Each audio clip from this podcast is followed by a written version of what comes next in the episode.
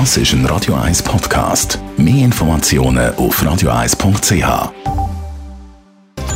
Netto, das Radio 1 Wirtschaftsmagazin für Konsumentinnen und Konsumenten, wird Ihnen präsentiert von Tracker.ch, der weltweit führende Anbieter für mobile Ortungslösungen. Mit dem Adrian Sutter. Der Chemie-Multi Bayer muss im Glyphosat-Verfahren in den USA weniger zahlen. Die zuständigen Richter haben den Schadenersatz für ein an Krebs erkranktes Ehepaar auf 86 Millionen Dollar gesenkt. Ursprünglich ist ein Schadenersatz von knapp 2 Milliarden im Raum gestanden.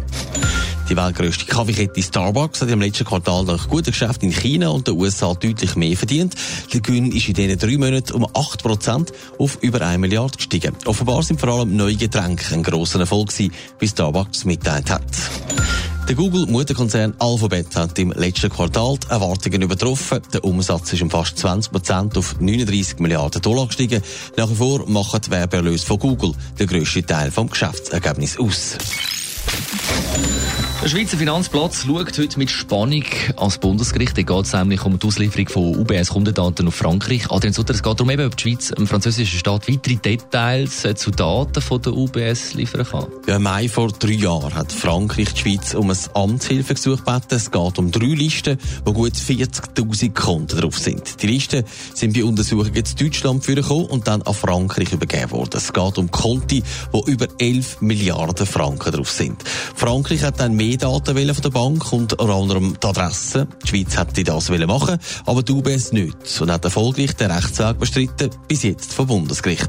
Das Bundesverwaltungsgericht hat vorinstanzlich gefunden, es gäbe keinen Grund, die Daten auszuliefern, weil es zu wenig Beweis gäbe, dass die Inhaber von diesen Konten Steuern hinterzogen haben. Aber warum wehrt sich der UBS gegen die Auslieferung von diesen Daten? Es geht in dem Verfahren auch um sogenannte Spezialitätenprinzip. Das heisst, dass Informationen, die ausgehändigt werden, nur im Zusammenhang mit Steuerfragen verwendet werden dürfen. Daran zweifelt aber die Bank.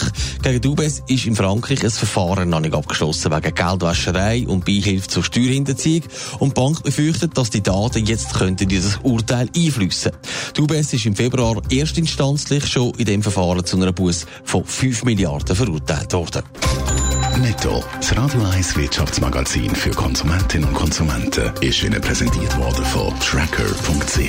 Weltweit funktionierende Ortungslösungen.